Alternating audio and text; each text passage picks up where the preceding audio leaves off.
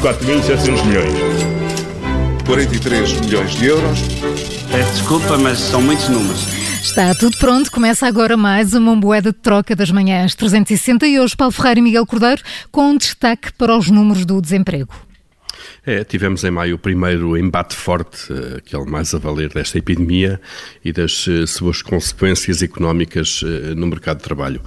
Ficámos a saber ontem então que no mês passado estavam inscritas mais 103 mil pessoas nos centros de emprego em Portugal, isto mais do que comparando com maio do ano passado. É um aumento homólogo de 34%, é muito forte e é muito raro. E só para termos uma comparação, em 2012 no momento mais pesado da crise das dívidas, com a Troika por cá, eh, o aumento homólogo mais elevado foi de 26%, portanto, compara com os atuais 34%. Eh, e antes disso, em 2010, quando a crise financeira também provocou uma primeira recessão, Uh, uh, o número de inscritos uh, por cá em, Portugal foi de teve um aumento de 30%, portanto também este valor histórico abaixo do que estamos a verificar agora.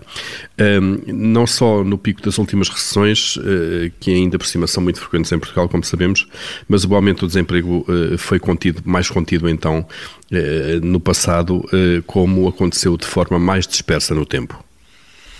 E neste caso, em apenas dois meses, temos mais de 100 mil desempregados que se inscreveram para receber o subsídio e tentar encontrar trabalho.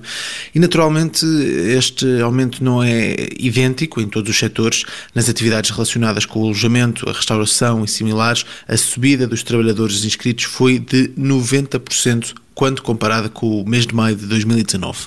A paragem da economia eh, aqui a provocar um abalo muito, muito grande no turismo e, e, sem surpresa, é também na região do Algarve, muito dependente do turismo, que se está a verificar a maior perda de empregos em termos proporcionais.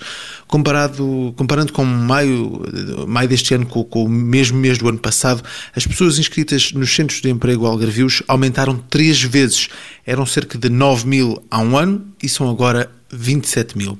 Em condições normais, eh, esta seria, esta seria a altura do ano em que a atividade turística começava a recrutar para o aumento da procura e isso não só não está a acontecer este ano, como, pelo contrário, as empresas despediram e podem continuar a despedir. É, é, provável então que, que, este aumento do desemprego continue, eh, porque vai haver empresas que não vão resistir nos próximos meses à quebra da procura e à falta de clientes, apesar de estarem agora a tentar eh, aguentar-se ainda, e há outras que vão ter problemas financeiros. Isto é, porquê? Porque tiveram que se endividar para suportar estes meses em que estiveram fechadas ou com atividades reduzidas e podem não resistir, de facto, agora nos próximos meses, ao peso dos encargos com a dívida. Isto, claro, mesmo sem fazer especulações sobre a possibilidade de uma segunda vaga de vírus, que poderá uh, também aí trazer consigo mais um pacote de condicionamento económico.